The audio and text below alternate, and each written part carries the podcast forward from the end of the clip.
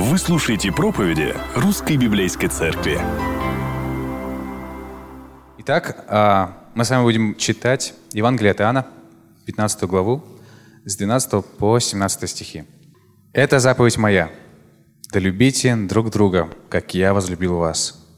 Нет больше той любви, как если кто положит душу свою за друзей своих. Вы, друзья мои, если исполняете то, что я заповедую вам.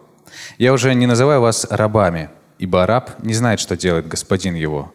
Но я назвал вас друзьями, потому что сказал вам все, что слышал от отца моего. Не вы меня избрали, а я вас избрал и поставил вас, чтобы вы шли и приносили плод, и чтобы плод ваш пребывал, дабы чего не попросите у Отца моего во имя мое, Он дал вам. Это заповедую вам – да любите друг друга. Это Слово Божие.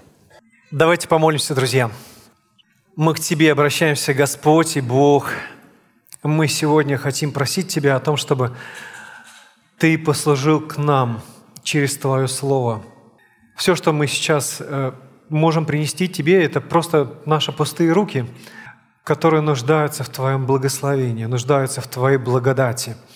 И просим, просим Тебя, наполни наполни нас Твоей милостью. Проговори сегодня каждому сердцу, и пускай Твое имя сегодня особенно засветится в сердце каждого из нас. Поклоняемся Тебе и славим Отца и Сына и Духа Святого. Аминь. Пожалуйста, присядьте. В принципе, я должен был уже завершать вот эту серию богословия радости, которую я и так вот уже достаточно давно веду.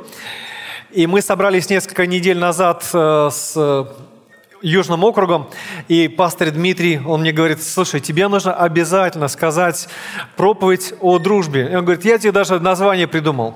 Радость дружбы.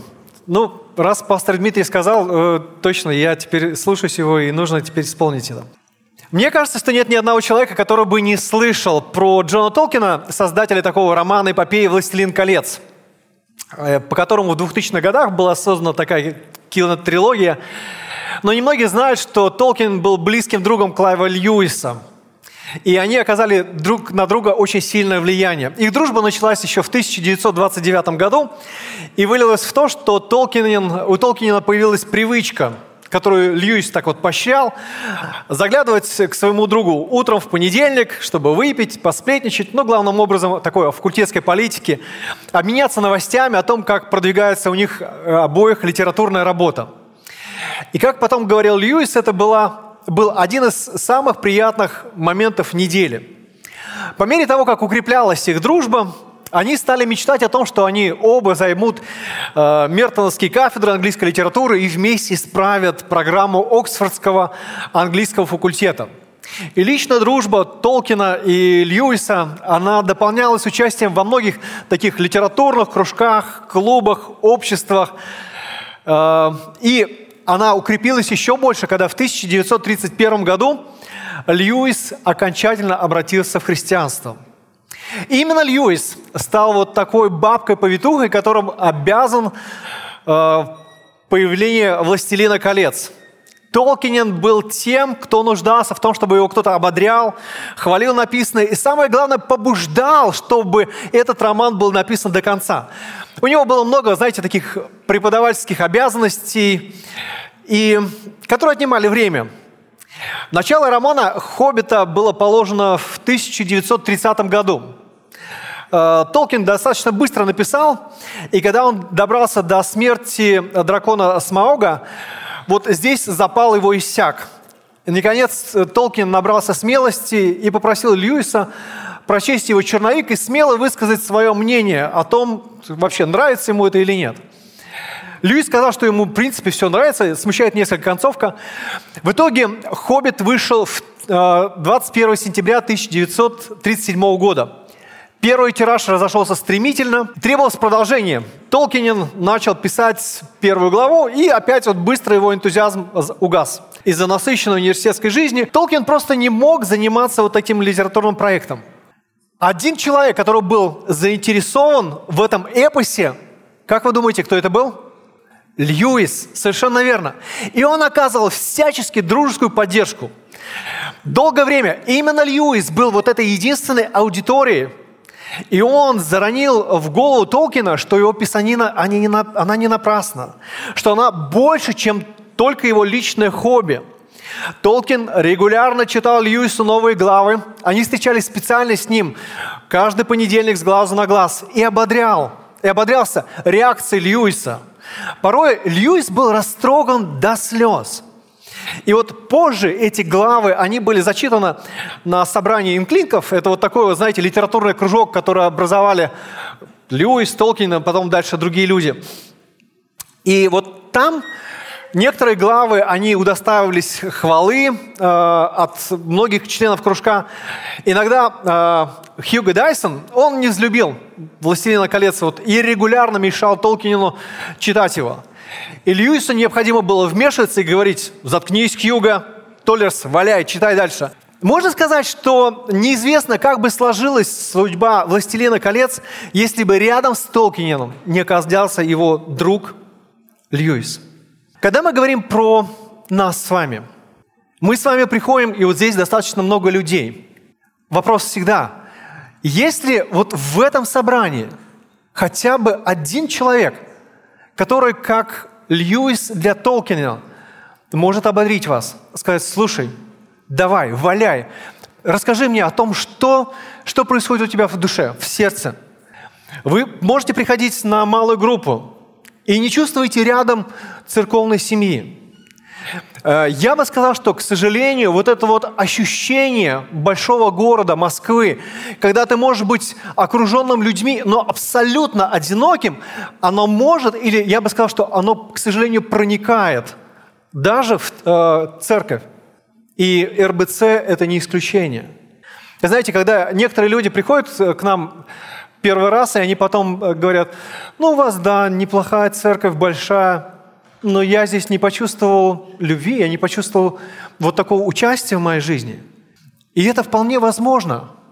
Почему? Потому что мы некий продукт своего города, своей культуры. Но Евангелие, оно должно сформировать в нас контркультуру, противоположную культуру. Когда дружба является не просто, знаете, неким инструментом э, для того, чтобы мне достичь своих целей, но когда я вижу, как через дружбу созидается глубинное единство, которое основано не на, знаете, единстве политических взглядов, а, взглядов на музыку, взглядов на социальный статус, цвет, э, цвете кожи, но из-за Христа, из-за Его преобразующей работы. Вот это, что должно объединять нас. Дружба на самом деле становится радостной, комфортной средой, в которой люди могут обличать друг друга – наставлять в праведности, поощрять добрым делам. Именно вот такая среда должна быть в церкви. Когда мы читаем с вами Евангелие от Иоанна, удивительно это вот такое, оно, знаете, личностное, отношенческое Евангелие. Почему? Потому что сам евангелист, когда он о себе описывает, он говорит, ученик, которого любил Иисус. Это удивительно. Когда Христос уже собирается уходить с этой земли. И он говорит, я вижу, что вы опечалились. Но знаете, я пошлю вам утешителя. Опять личностный контекст. Я пошлю вам того, кто будет вместе с вами. Тот, кто будет наставлять вас. Когда мы читаем с вами 13 главу Евангелия от Иоанна, Христос показывает вот эти глубокие отношения.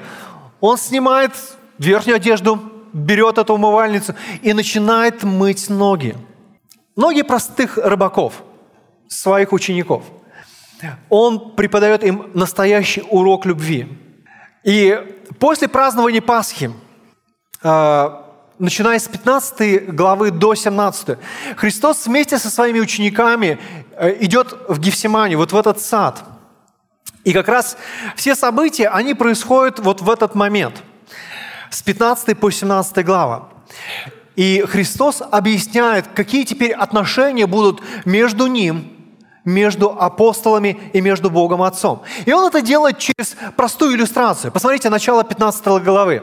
Он говорит, «Я есть истинная виноградная лоза». Он говорит, «Друзья мои, я теперь сейчас уйду, скоро меня не будет, но я хочу, чтобы вы поняли, что мои отношения с вами, они будут другими, но они будут еще больше, еще глубже, еще теснее. И он, посмотрите здесь, интересно говорит, что «я виноградная лоза, всякую ветвь, второй стих, не приносящую плода он отстекает, Отец, а всякую приносящую плод очищает». Более того, поскольку ветви, они органично связаны со стволом, они находятся в единстве, и таким образом верующие могут испытать любовь Отца. Посмотрите, пожалуйста, 9 стих. Он говорит, «Как возлюбил меня Отец, я возлюбил вас. Прибудьте в моей любви». И когда верующие пребывают в любви Христа, тогда их сердце наполняется радостью – Посмотрите, чуть-чуть ниже, 11 стих. «Это сказал я вам, чтобы радость моя в вас, да радость моя в вас прибудет, и радость ваша будет совершенная». Интересно, когда мы смотрим вообще сам контекст вот этой главы, 15 главы, фактически Христос говорит вот что. «Я хочу, чтобы вы испытали эту удивительную радость этих близких отношений со мной. Я хочу, чтобы вы испытали, как я действую в вашей жизни – как вы приносите плод, как вы молитесь, и я отвечаю вам на ваши молитвы. Я хочу, чтобы вы это испытали. Но удивительно, что Иисус не оставляет учеников вот только вот в этой вертикали. Он тут же переносит их взгляд на горизонталь. То есть, когда ты на лозе, когда ты испытываешь это единство, испытываешь радость единства с Отцом, со Христом, тогда, посмотрите, 12 стих, «И это заповедь моя, да любите друг друга, как я возлюбил вас. Когда я испытываю, кто такой Иисус, и что Он не просто, знаете, какая-то правильная концепция, я тогда не могу не любить моих ближних. Я тогда не могу стро- не строить с ними отношения. Причем интересно, что Христос говорит эту заповедь в 12 стихе. «Да любите друг друга, как я возлюбил вас». А теперь посмотрите, пожалуйста, на 17 стих. И это заповедую вам, да любите друг друга. Смотрите, получается вот что. Христос дает заповедь, потом есть какое-то э, расширение, обобщение, и дальше Христос снова повторяет эту заповедь. Эта заповедь является как некими кавычками, в которой э, заключено поучение, как это должно быть выражено. Причем интересно, когда Христос говорит это слово «любите друг друга», Он использует слово а агапао, греческое слово, которое означает иметь любовь к кому-то или к чему-то, основанную на искреннем признании или глубоком внутреннем уважении. Христос говорит, любите друг друга. И дальше Он показывает, Он говорит, моя любовь с вами, на самом деле это любовь дружбы. Потому что когда мы начинаем читать э, с 13 стиха, Он говорит, нет больше той любви, кто положит душу свою за друга своего, за друзей своих. Фактически, ну, в греческом языке э, это два слова «филео», которые обозначают, ну или наши переводчики нередко переводят как такую дружескую любовь. И друг – это э, филия. И глагол «агапао» они не имеют большой разницы, они очень часто пересекаются в значении. И когда Христос здесь говорит или использует этот глагол «любите друг друга». И дальше он поясняет. Мы можем с вами сказать, на самом деле Иисус говорит следующее.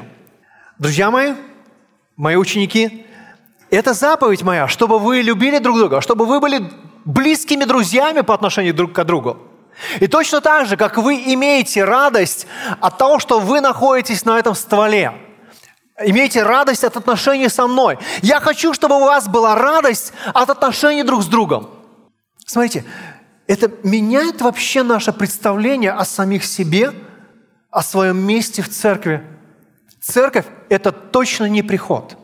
Это точно не то место, где я собрался, но просто воскресенье, где у меня есть точка пересечения э, относительно моего бизнеса, относительно моих интересов или еще чего-то. Нет – Церковь – это семья, это место, где меня любят, и от этого у людей есть радость, и где я люблю других людей, и от этого испытываю радость.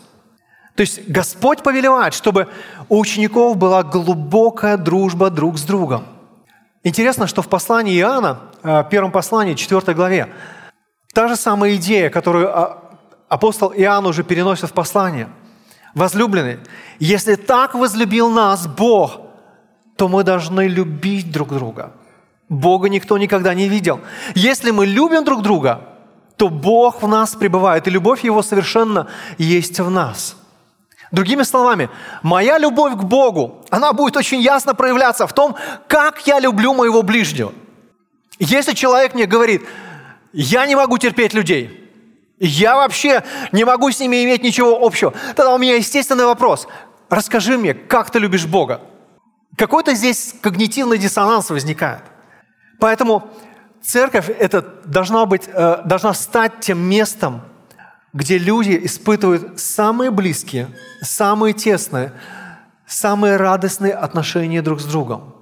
И если люди приходят в нашу общину, ощущают здесь холодность, отсутствие дружбы, принятия, что-то не так с нашим христианством, друзья. Что-то не так. Радостная дружба со Христом, она обязательно воплотится в радостных отношениях с другими верующими. И другого не может быть. Радостная дружба со Христом, она обязательно воплотится то, как я взаимодействую с другими людьми, с моим братом или сестрой. Как я люблю их или как я с ними дружу. Посмотрите еще раз на 12 стих. Заповедь, э, это есть заповедь моя. Да любите друг друга. Как это любить друг друга? Как дружить с моим братом или сестрой? Как я возлюбил. Как я возлюбил. То есть Христос показывает, что если ты хочешь понять, как по-настоящему дружить, посмотри на то, как с тобой дружит Христос. И мне бы хотелось предложить вам таких три стандарта, основополагающих стандарта дружбы. Как эта дружба, радостная дружба может быть между христианами? И, во-первых, воодушевляющая дружба, она всегда себя отдает. Воодушевляющая дружба, она всегда себя отдает – во-вторых, воодушевляющая дружба, она всегда возрастает по глубине. И в-третьих, воодушевляющая дружба всегда делает первый шаг. Она отдает, она возрастает по глубине, и она делает первый шаг. Давайте мы э, посмотрим на первый такой основополагающий стандарт. Христос его дал для нас с вами. Это то, как Он любит и то, как Он дружит с нами – Водушевляющая дружба отдает всего себя.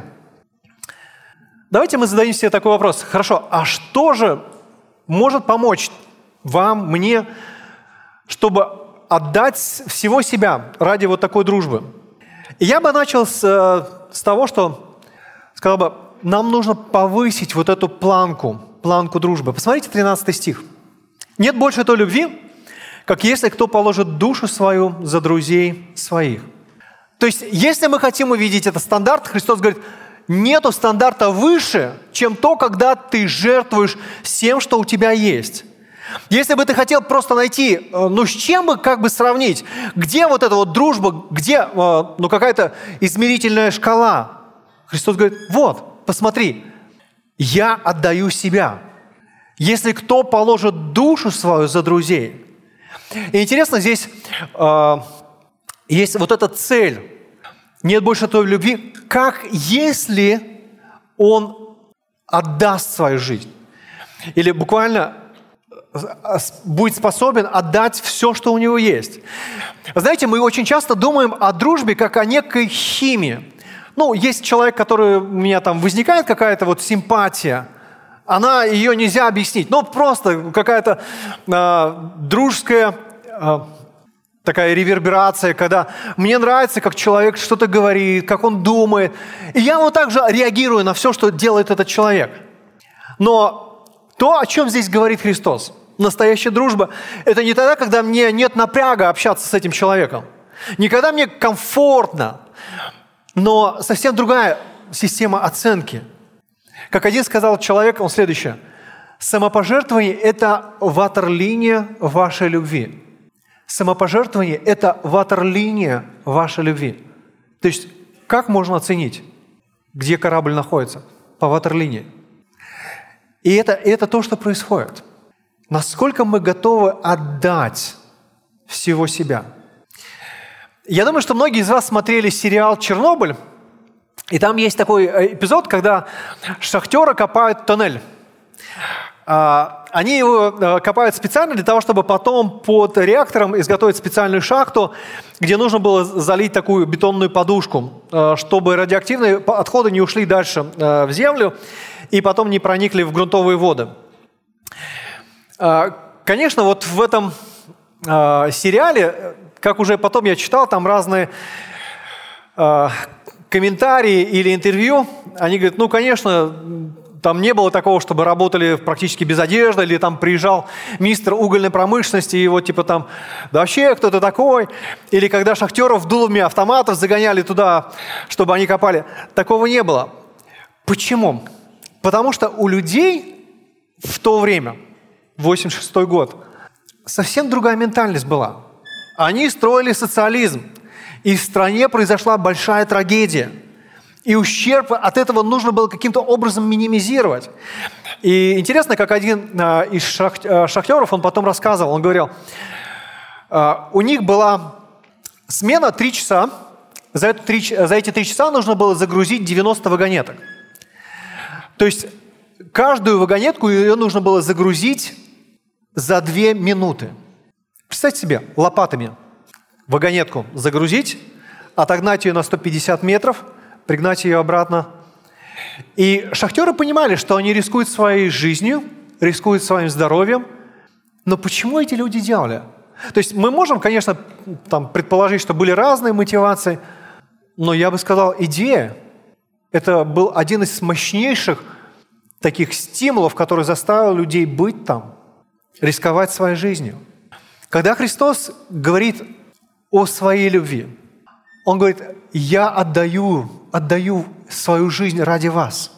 Нету ничего большего. Я положу душу свою за вас. И действительно, когда мы читаем с вами э, Евангелие, мы понимаем, что Христос защитил своих последователей. Когда пришли э, его арестовывать, он говорит, вы кого ищете? Меня, вот я, их отпустите. У нас может возникнуть вопрос, а почему Иисус не показывает высшим стандартом любовь к врагам? Ну, как бы это было бы логично э, сказать, ну вот любовь к врагам – это более высокий стандарт. Но я бы сказал, что вот в этот момент, когда Христос разговаривает, Он не разговаривает с врагами, Он разговаривает со своими друзьями. И Он говорит, вот, друзья мои, если вы хотите оценить вашу дружбу, то она измеряется тем, как вы отдаете самих себя ради другого – это во-первых. Во-вторых, а, да, Христос точно умирал за врагов, но потенциально Он предоставлял каждому человеку возможность стать его другом. Можно сказать, что вися на кресте, Он давал каждому человеку возможность стать его учеником. И таким образом а, мы верим в то, что Христос умер за всех людей. Его жертва, она была достаточно для спасения любого человека – но применимо только к некоторым. И в Евангелии от Иоанна мы с вами читаем этот удивительный текст из третьей главы. «Бог возлюбил весь мир, чтобы всякий верующий в Него не погиб». В послании к римлянам, 5 э, глава, 7 стих, Павел пишет следующее. «Ибо едва ли кто умрет за праведника? Разве за благодетеля может быть кто и решится умереть? Но Бог свою любовь к нам доказывает тем, что Христос умер за нас, когда? когда мы были еще грешниками. Да, мы были еще грешниками, но Он видел нас не просто в состоянии порока, греха. Он видел нас в том состоянии, когда мы примиримся с Ним. Примиримся с Ним. Состояние близких отношений, состояние дружбы. Итак, первое – повышая планку своей дружбы. Во-вторых, помни об условии дружбы. 14 стих, посмотрите здесь. Вы, друзья мои, если исполняете то, что я заповедую вам. Иоанн использует это слово, чтобы описать слова Христа. И он говорит, вы, друзья мои, это слово «филос», э, то есть буквально близкий друг, друг, который представляет тебя в суде. Или близкий друг вокруг императора, вокруг царя. Те, которые знают его секреты. Те, которые подчиняются ему, те, которым император может доверить самое сокровенное. И причем эти слова относятся не только к 12 апостолам или к 11 апостолам, которые были там. Они относятся к нам, ко всем верующим. Почему? Потому что в 17 главе Христос говорит, я молюсь не только за этих, я молюсь за всех людей, которые уверуют по слову их. Каждый из нас, он является вот в этом круге, близком круге к Богу. И посмотрите, Христос говорит, «А, вы, друзья мои, если исполняете то, что я заповедую вам. То есть далеко не все люди, которые были вот там вот среди а, последователи Христа, которые ходили и кричали, да, да, да, мы тебя поддерживаем, ты Мессия, царь Израилев.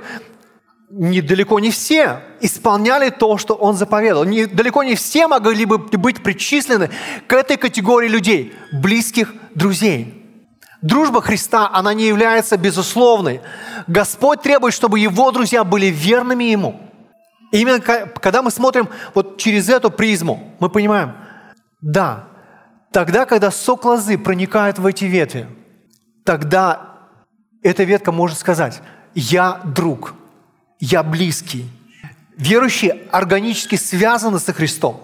И они не могут себя воспринимать как-то, знаете, вот поодаль. То есть есть Христос, Его заповеди, а есть я сам по себе. Нет. Есть эти условия дружбы – Друзья мои, мне хотелось бы, чтобы мы рассмотрели эти тексты, и знаете, через таких две плоскости. Одна плоскость – это когда мы думаем о самих себе в рамках наших отношений со Христом. Это первая плоскость. Потому что Христос, Он здесь говорит, это то, как я вас люблю. Это то, как я с вами строю отношения. Но второе, мне бы хотелось, чтобы мы посмотрели на, эти, на эту заповедь, как то, как мы сможем строить отношения с другими людьми. И позвольте а, вот эти два стиха, 13 и 14. Я попрошу вас задать себе вопрос. А ты уверен в том, что ты Божий друг? Ты уверен, что ты тот, кто связан со Христом вот этой тесной связью?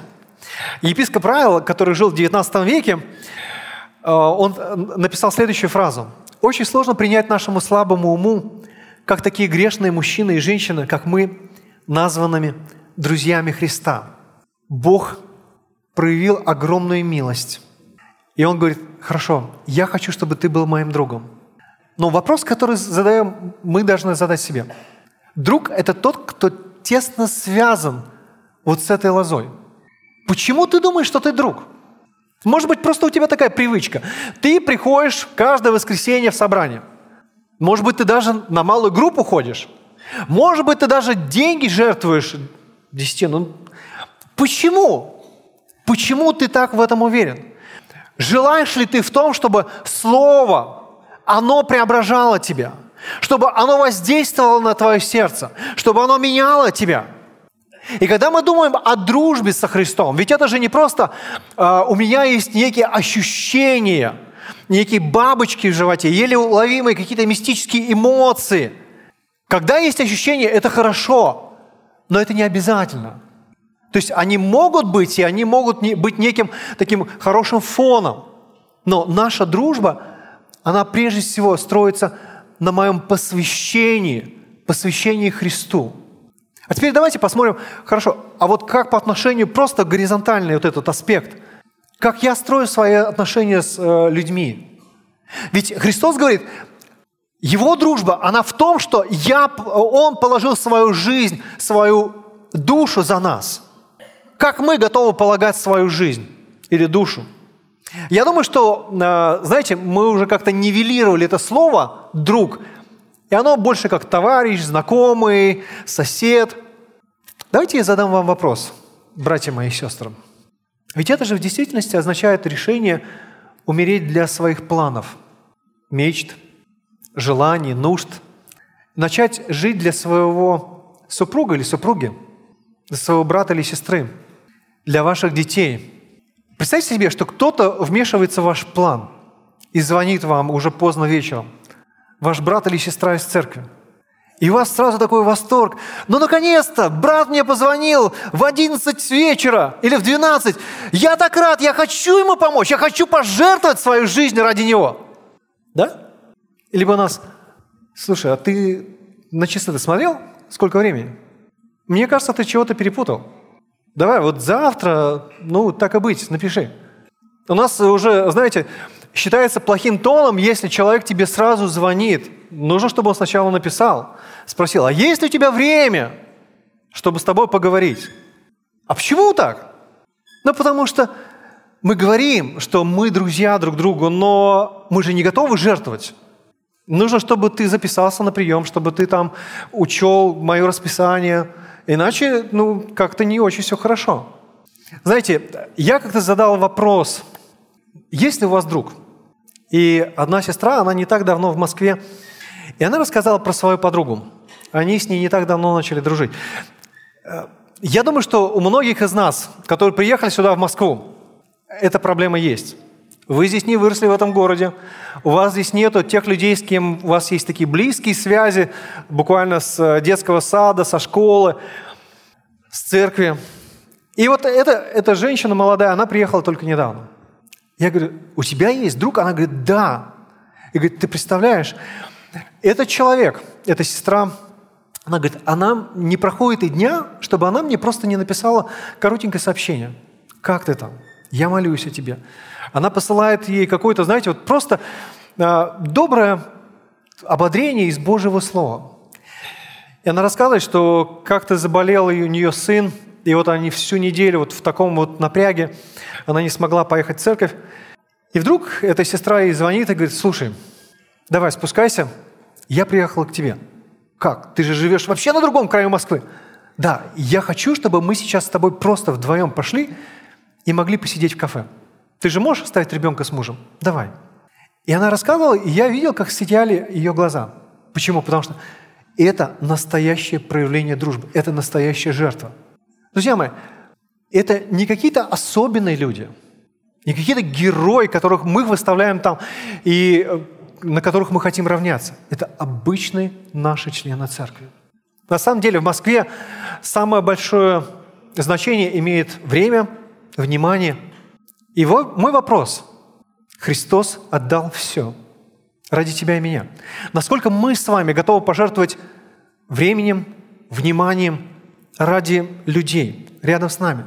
Готовы ли мы подстроиться под их правила – под их желание и служить им. Либо мы говорим, да-да-да, я готов с тобой дружить, но, знаешь, у меня есть свои приоритеты, пожалуйста, вот постарайся вот в эти рамки и границы как-то себя втиснуть. Если ты сюда попадаешь, так и быть, ты мой друг. Либо мы иногда, знаете, пытаемся найти наиболее легких людей, с кем неплохо дружить. Он такой, знаете, компанейский, общительный, веселый. Нам нравится с такими людьми дружить. Но когда ты смотришь на Божий пример, на Божию благодать, это совсем по-другому. Христос дружил не с теми, кому ему было легко. Он проявлял любовь к тем, с кем ему было, было сложно. Итак, первый основополагающий стандарт – воодушевляющая дружба отдает всего себя. Второй основополагающий стандарт – воодушевляющая дружба возрастает в глубину. Посмотрите, пожалуйста, на 15 стих – я уже не называю вас рабами, ибо раб не знает, что делает господин его, но я назвал вас друзьями, потому что сказал вам все, что слышал от отца моего. Христос здесь э, противопоставление между двумя словами – раб и друг. А, в синодальном переводе это слово, оно, мне кажется, переведено более корректно. А, слово греческое «дулос», оно переведено как «раб», а не как слуга. И мы понимаем что, с вами, что э, рабство, которое было на Ближнем Востоке, оно сильно отличалось от того рабства, которое было в Северной Америке, там, 18-19 века. Рабы могли занимать положение гораздо выше в социальной иерархии, чем многие свободные люди. Однако кардинальная разница между рабом и свободным или другом заключалась в том, что друг он не только, а, знаете, принадлежал к одной социальной а, площадке. Друг, он не был имуществом. Друг был допущен к тому, что он был в этом близком круге. С другом можно было доверить глубину своего сердца. Раб был всего лишь инструментом а, достижения определенных целей. И Христос говорит, я называю вас не рабами. Вы не просто пешки на моей доске – я не просто двигаю вами, и вы не понимаете, куда вы идете. Вы мои друзья, я с вами делюсь своей жизнью, я с вами делюсь своим сердцем. И, конечно, это не означает, что, знаете, Христос вдруг стал какой-то там, ну, очень посредственной фигурой. Почему? Потому что, когда мы читаем 13 главу, Христос говорит о самом себе. «Вы называете меня учителем и Господом, и правильно говорите, ибо я точно то». Христос так и остался Богом, у которого удивительное проявление его характеристик. Но что он сделал? Он берет и поднимает вот этих людей, которые рядом с ним. Он говорит, я хочу, чтобы вы были не рабами, а друзьями. Когда я размышляю вот об этом моменте, э, я понимаю, что, знаете, если бы это было, наверное, вот в наше время, наверное, Христос бы следующее сказал. Я хочу, чтобы ты называл меня теперь не на «вы», а на «ты». Я помню, э, у моих родителей были друзья, э, их такие корни, они в Украине. И в Украине вы знаете, что иногда а, родители называют на «вы». Там, вы папа, вы мама. Я помню, я перенял эту модель, как-то прихожу домой и начинаю свою маму а, называть на «вы». Она говорит, это что это такое? Ну-ка перестань. Мы, мы родные друг другу. И мне кажется, что именно вот, вот такой слом здесь произошел. Христос говорит, ко мне можно обращаться просто, на «ты». Просто. И посмотрите, 15 стих. «Я назвал вас друзьями, потому что сказал вам все, что слышал от Отца». То есть вот эта дружба, она возрастает в глубину. Почему? Потому что ты переходишь на новый уровень, уровень партнерства. И, во-вторых, это происходит уровень доверия. Возрастает этот уровень доверия друг с другом. Христос говорит, я сказал тебе все. Раб пребывает в неведении. Он не знает, что, сообщ... Что происходит в сердце его господина. Но вот здесь небесное откровение, оно вдруг становится понятным и ясным для учеников. Бог назвал Авраама своим другом. Почему? Что вдруг произошло? Потому что Бог открыл ему удивительную вещь, что через Авраама произойдет великий народ. И здесь то же самое. Христос говорит, я называю тебя, вас друзьями. Почему? Потому что вы понимаете вот эту удивительную концепцию. Мессия пришел в этот мир. Он царь, царь Израилев. Конечно, апостолы многих вещей не понимали до конца. Вот в тот момент, когда они шли со Христом э, с э, тайной вечери в Гефсимане, они не понимали, что Иисус станет вот этим Мессией, тем, кто должен будет отдать свою жизнь ради них. Они не понимали, каким образом это произойдет искупление – их грехов, каким образом они будут примирены с Богом. Но, по крайней мере, они очень много уже знали, очень много понимали. И когда Христос воскрес из мертвых, то многие вещи, многие пазлы, о чем Иисус уже говорил, они вдруг сошлись, они встали на свои места. Ведь вот это познание, оно продолжалось дальше. Например, ученики дальше не понимали, каким образом Божий план должен включить в себя язычников – День Пятидесятницы прошел, потом, когда Евангелие начало распространяться. Да, и это должно было произойти, когда ученики, как друзья Иисуса, они получали новые и новые откровения от Бога.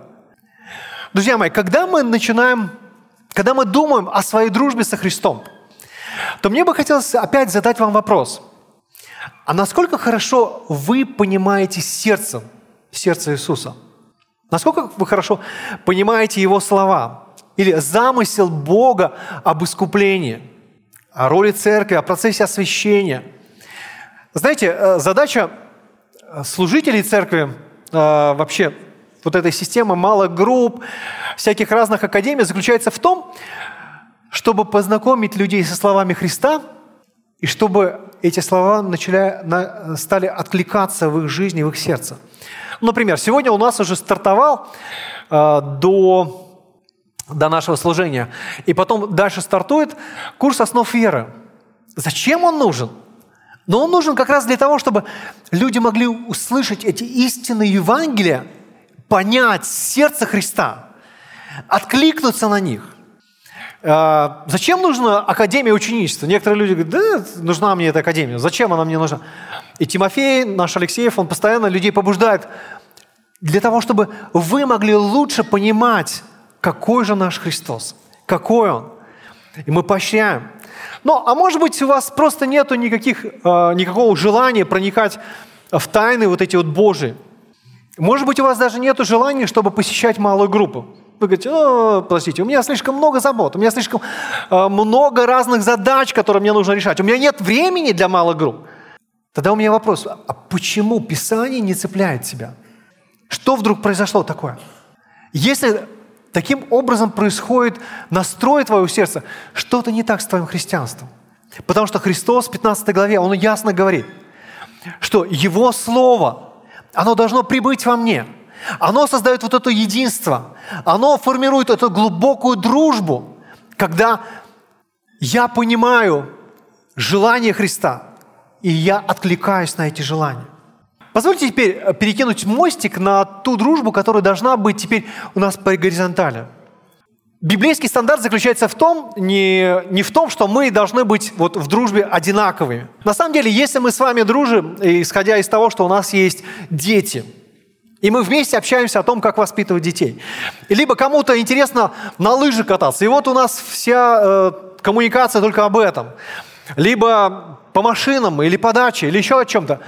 Я бы сказал, это обычная человеческая дружба. Она ничем не отличается от э, того, что вообще в, в этом мире есть. Но библейская дружба или э, божественная дружба, она совсем другая. Она объединяет людей абсолютно непохожих. Вот почему у нас в малых группах это люди, которые совершенно разные. А почему они там вообще? Что у них есть общего? И я думаю, что общее для них – это Христос, Евангелие, Его работа в жизни, то, как это меняет человека. И это будет евангельская дружба. Вопрос, который у меня возникает, хорошо, слушай, а где же тогда найти такого друга, с которым бы у нас, ну вот как вот я приводил этот пример, сестра приехала с другого края Москвы, просто чтобы побыть вместе, чтобы ободрить. И я бы сказал вот что. Господь дает нам некие точки соприкосновения, где мы понимаем вот, эту, вот эти отношения. Мы достаточно много говорим о D-группах. Могут ли люди, которые в D-группу приходят, не стать друзьями? Да, могут. Но я бы сказал, что это совершенно естественно, если люди, которые вместе рассказывают друг другу о том, что делает Бог в их жизни, кому они благовествуют, с какими грехами они борются, и как им это удается или не удается – то вот эта глубина отношений, она развивается. Если мы здесь э, встречаемся только раз в неделю, и у нас э, буквально здесь может быть полчаса до служения, и потом час после, или у кого-то больше, вряд ли у вас возникнут э, такие, знаете, глубокие проникновенные отношения. Нет. Но когда вы начинаете строить эти отношения, когда вы открываете свое сердце, когда вы начинаете доверять тому, что Бог делает в вашей жизни, и рассказывать об этом другим людям – Тогда возникают вот эти глубокие, близкие, тесные отношения, настоящая дружба. Я бы хотел, знаете, вот в эту копилку добавить чуть-чуть про семейные отношения. Иногда э, муж и жена – это просто, знаете, как э, такие партнеры, которые вместе живут под одной крышей, у них есть совместный быт, у них есть воспитание детей, совместное зарабатывание денег, совместная ипотека, еще что-нибудь совместно, что угодно. И муж и жена не являются друзьями близкими – Почему так происходит? Когда нету доверия. Если вы не, не углубляете это доверие, если вы не открываете свое сердце, чтобы ваш муж или жена, они узнали, о чем вы переживаете, что вас по-настоящему тревожит, ну, тогда вот такой очень поверхностный уровень, он у вас и остается. На самом деле, дружба, она требует усилий, она требует открытости, готовности, тщательного такого труда, пропалывания всевозможных сорняков, там, предвзятости, самодостаточности, боязни быть уязвимым, требуется вкладывать много усилий. Итак, первостнополагающий форм, э, стандарт. Воодушевляющая дружба отдает всего себя. Второй. Воодушевляющая дружба, она будет всегда углубляться, она будет возрастать в глубине, в глубину. И третий основополагающий форм, э, стандарт. Воодушевляющая дружба всегда делает первый шаг. Посмотрите, пожалуйста, 16 стих. «Не вы меня избрали, но я вас избрал и поставил вас, чтобы вы шли и приносили плод, и чтобы плод ваш пребывал, дабы чего не попросите от Отца во имя Мое, Он дал вам. Посмотрите, Христос вот здесь использует два местоимения – «вы» и «я». Причем особый акцент он делает вот именно вот на этой части. Не вы меня избрали. В греческом тексте там буквально «но я сам вас избрал». Ни один из апостолов не пришел ко Христу и не сказал «я хочу быть апостолом, пожалуйста, выбери меня». Такого не было, мы такого не читали. А, более того, даже когда какие-то люди приходили и говорили «я пойду за тобою», и Христос говорит «слушай, а, лисицы имеют норы, птицы небесные гнезда, Сыну Человеческому негде голову преклонить. Поэтому ты точно не готов к тому, чтобы быть моим последователем. Христос провел много времени для того, чтобы молиться, думать, а потом, как мы читаем в Евангелии от Марка, зашел на гору и позвал к себе, кого сам хотел. И в данном э, тексте есть очень важный акцент. Христос избирает. Вот это слово эклегомай, оно обозначает, то есть специальный выбор, основанный на определенном предпочтении по отношению к тем, кого выбрали. Христос выбрал этих 12 человек, 12 мужиков. И когда мы думаем о том, почему это произошло, э, вот с человеческой точки зрения нет ни одной логической причины, почему именно эти люди, они оказались там. Рыбаки, сборщик подати, религиозный экстремист, меланхолик, будущий предатель. Почему они вот среди вот этих людей? Для нас остается это тайной, но точно не для Бога. Почему? Он решил строить отношения с этими людьми. И посмотрите, а вторая половина 16 стиха, она показывает три определенных цели, для чего Господь э, избирает. Во-первых, чтобы вы шли, во-вторых, чтобы приносили плод, и в-третьих, чтобы плод ваш пребывал. Христос заботится он не только делает этот первый шаг проактивный, он заботится о вечной пользе. И посмотрите, а, здесь ученики, они думают, ух, сейчас э, Иисус станет царем над всем Израилем. Наконец-то мы займем самые высокие посты в этом, э, возьмем все министерские портфели. А Христос говорит, слушайте, я вас выбрал, чтобы вы шли. И фактически здесь Христос говорит о великом поручении. То, что мы читаем в Евангелии от Матфея, 28 главе. «Итак, идите и научите все народы». Апостолы должны быть стами, стать теми провозвестниками, которые пойдут в самые отдаленные уголки нашей планеты, чтобы принести весть. Есть Мессия, есть Царь, Он пришел. И посмотрите, очень важный момент. Они не только идут туда, но их цель – принести плод. Когда мы читаем с вами э, Евангелие от Иоанна 15 главу, богословы по-разному оценивают, что такое плод. Но кто-то говорит, ну это христианский характер, или любовь, или послушание, а, или э, новые верующие. Я бы сказал, что, скорее всего, и то, и другое, и третье, но вот в данном контексте Христос делает акцент особенный – на новых людях, на новообращенных. И он говорит, вы пойдете, я строю эту дружбу для того, чтобы вы пошли, и чтобы ваш плод пребывал. Вы будете искать погибших, и когда эти погибшие будут найдены, это будет вечная слава для Отца и польза для вас самих. Ваш плод пребывал. Он остался, он не был, он не исчез – и это удивительно, как вот такие слабые, немощные люди, как мы с вами. Господь говорит, я вас выбрал для того, чтобы действовать через вас.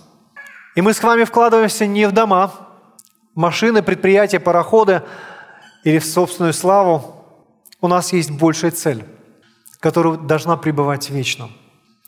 И посмотрите, Христос, Он заботится о пользе своих друзей.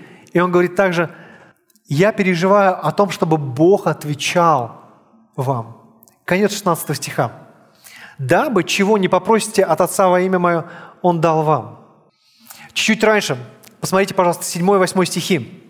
«Если прибудете во мне, и слова мои в вас прибудут, то чего не пожелаете, просите, и будет вам. Тем прославится Отец мой, если вы принесете много плода и будете моими учениками».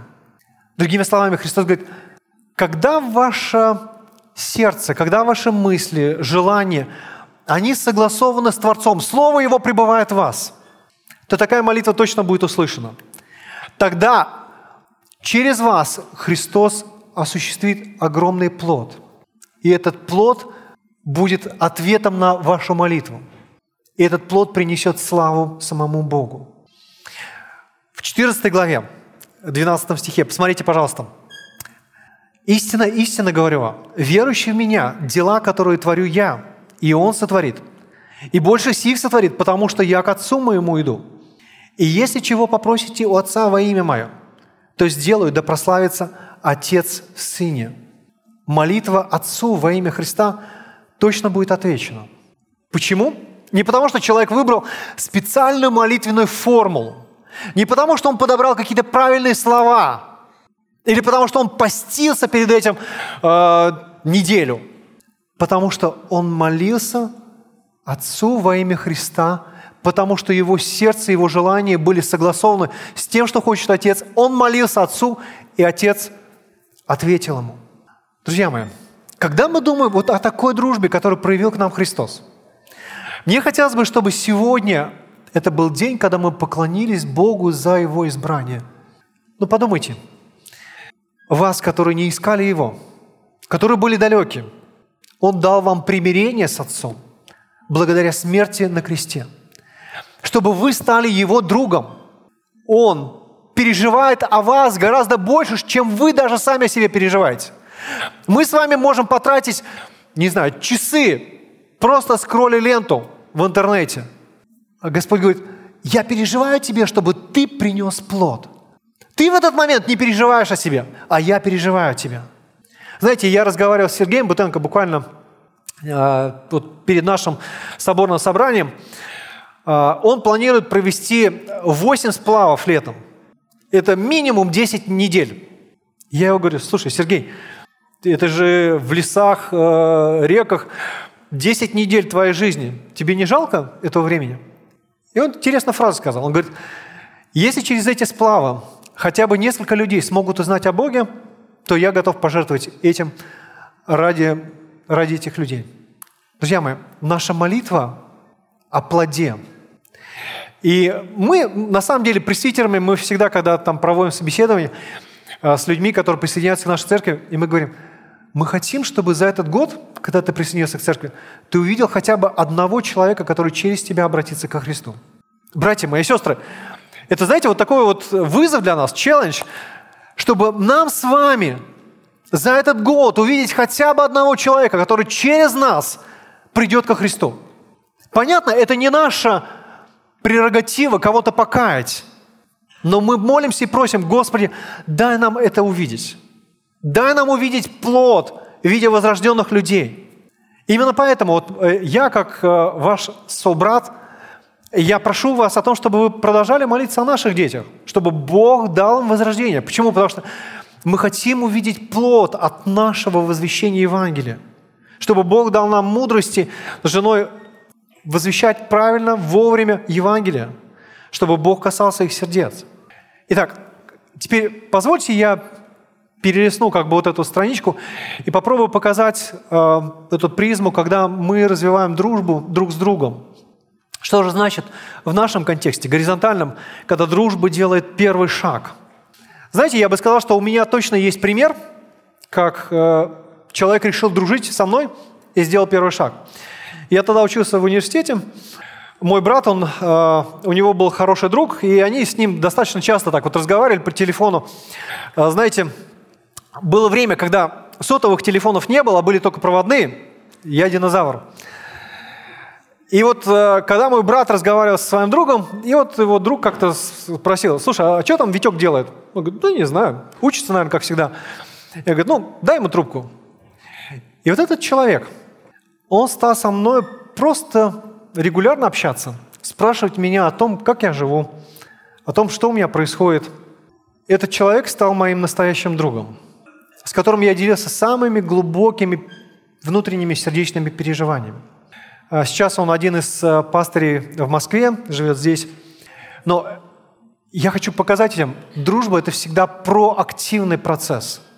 Поэтому, братья мои сестры, у нас с вами Бог нам дал просто классную площадку для того, чтобы дружить. Через несколько минут закончится служение, и мы пойдем с вами для чего? Дружить, строить отношения. Церковь – это то место, где вы точно можете знакомиться с людьми.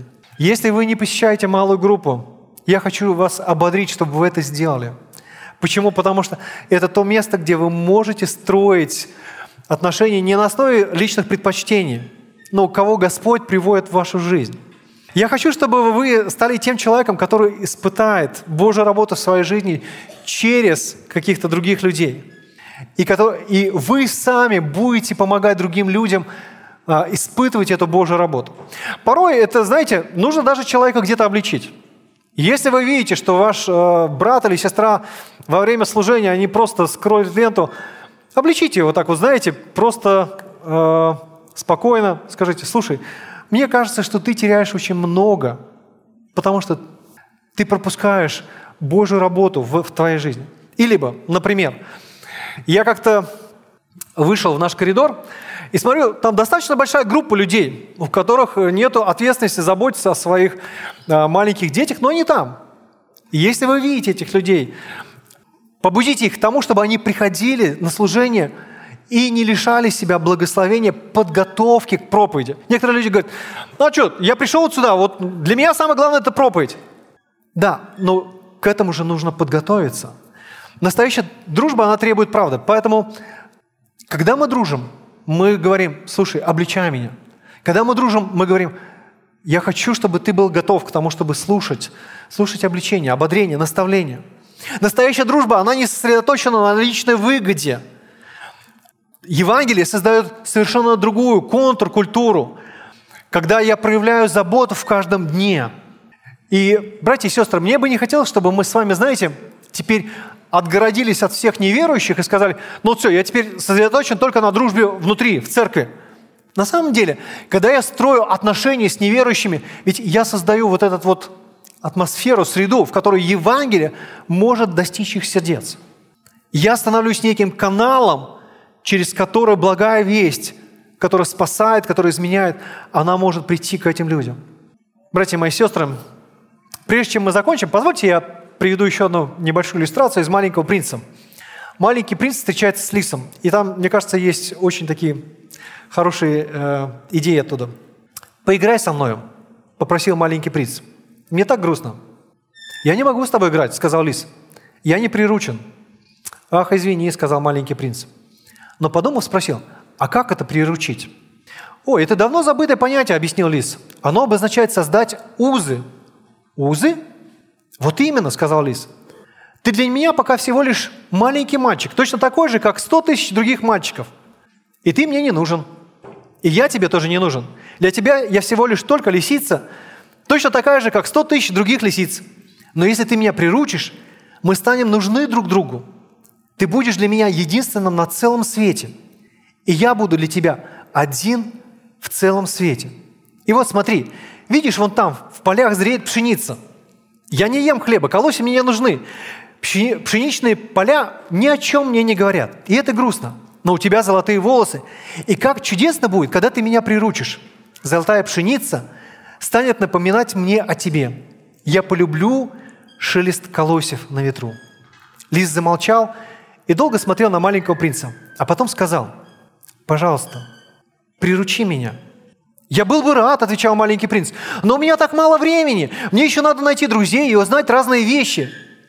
«Узнать можно только те вещи, которые приручишь», — сказал лис. «У людей уже не хватает времени что-то узнавать. Они покупают вещи готовыми в магазинах. Но ведь нет таких магазинов, где торговали бы друзьями. И потому люди больше не имеют друзей. Если хочешь, чтобы у тебя был друг, приручи меня. Друзья мои, помните, с чего мы начали? Два друга, Толкин и Льюис, они приручили друг друга. Нас приручил Христос самому себе. И это радостная дружба, которая есть у верующего человека вместе со Христом. Она не может остаться только в вертикали. Она обязательно будет проявляться в горизонтали. Мне бы хотелось, чтобы вот в нашей церкви – у нас было много вот таких связей, когда мы ощущаем, что мы в хорошем смысле приручены к нашему другу, и наш друг приручен к нам. Почему мы это можем сделать? Есть два таких, знаете, основополагающих стандарта. Во-первых, дружба отдает всего себя, без остатка. Она не, не оставляет что-то себе. Во-вторых, дружба всегда возвеличивает своего, своего друга. А, во-вторых, дружба, она всегда возрастает в глубину, извините. Она всегда возрастает в глубину. И в-третьих, дружба всегда делает первый шаг. Она не остается просто, знаете, на намерениях. Она идет и делает первый шаг. И я бы хотел попросить вас, чтобы мы с вами помолились о том, чтобы стать этими людьми, которые идут, делают первый шаг, которые отдают себя без остатка и которые углубляют отношения. Давайте помолимся. Господь наш Бог, мы приходим к Тебе. Мы благодарим Тебя за то, что мы стали Твоими друзьями. Мы не сделали этого первого шага. Мы не были готовы углублять с Тобой отношения. Мы не готовы были себя отдавать, но Ты это сделал. Ты сделал для того, чтобы назвать нас близкими себе, назвать нас своими друзьями. И мы благодарим Тебя за это удивительное избрание, привилегию быть близкими Тебе. Господи, мы так хотим, чтобы наша дружба с Тобою, она возрастала, чтобы мы делились с Тобою тем, что есть у нас на сердце, чтобы не было какого-то греха, который мешает близким отношениям между нами и Тобой. Господи, вместе с тем, Ты не только сказал о том, что Ты сделал нас друзьями, что Ты возлюбил нас. Ты дал эту заповедь, чтобы мы также любили друг друга. Господи, я молюсь Тебе о том, чтобы Ты благословил, и эти близкие отношения, они стали развиваться в нашей церкви. Господи, мы хотим быть церковью, где есть забота друг о друге, где проблемы, они не тонут просто в немом крике, где каждый человек переживает и думает о своем брате и сестре, который есть у него на малой группе, в служении, просто в общении. Господь, мы хотим быть этими людьми. Научи нас настоящей дружбе. Научи нас отдавать. Научи нас быть теми людьми, которые делают первый шаг. Те, которые готовы раскрываться, показывать, что они несовершенные. Господи, ради Христа мы молимся Тебе, ответь на нашу молитву. Господь, мы знаем, что эта молитва угодна Тебе, потому что это Твоя заповедь, чтобы мы так любили друг друга. И поэтому мы просим Тебя, Отец, ответь. Господи, мы молимся Тебе еще о многих людях, которых еще нету в нашем собрании. Они еще пока в этом мире, они еще не стали нашими друзьями. И мы молимся Тебе, даруй свою благодать и милость в том, чтобы эти люди пришли в общину – чтобы эти люди стали нашими близкими друзьями, друзьями во Христе Иисусе. Господь, дай нам увидеть плод, который будет пребывать. Просим Тебя об этом ради Христа Иисуса.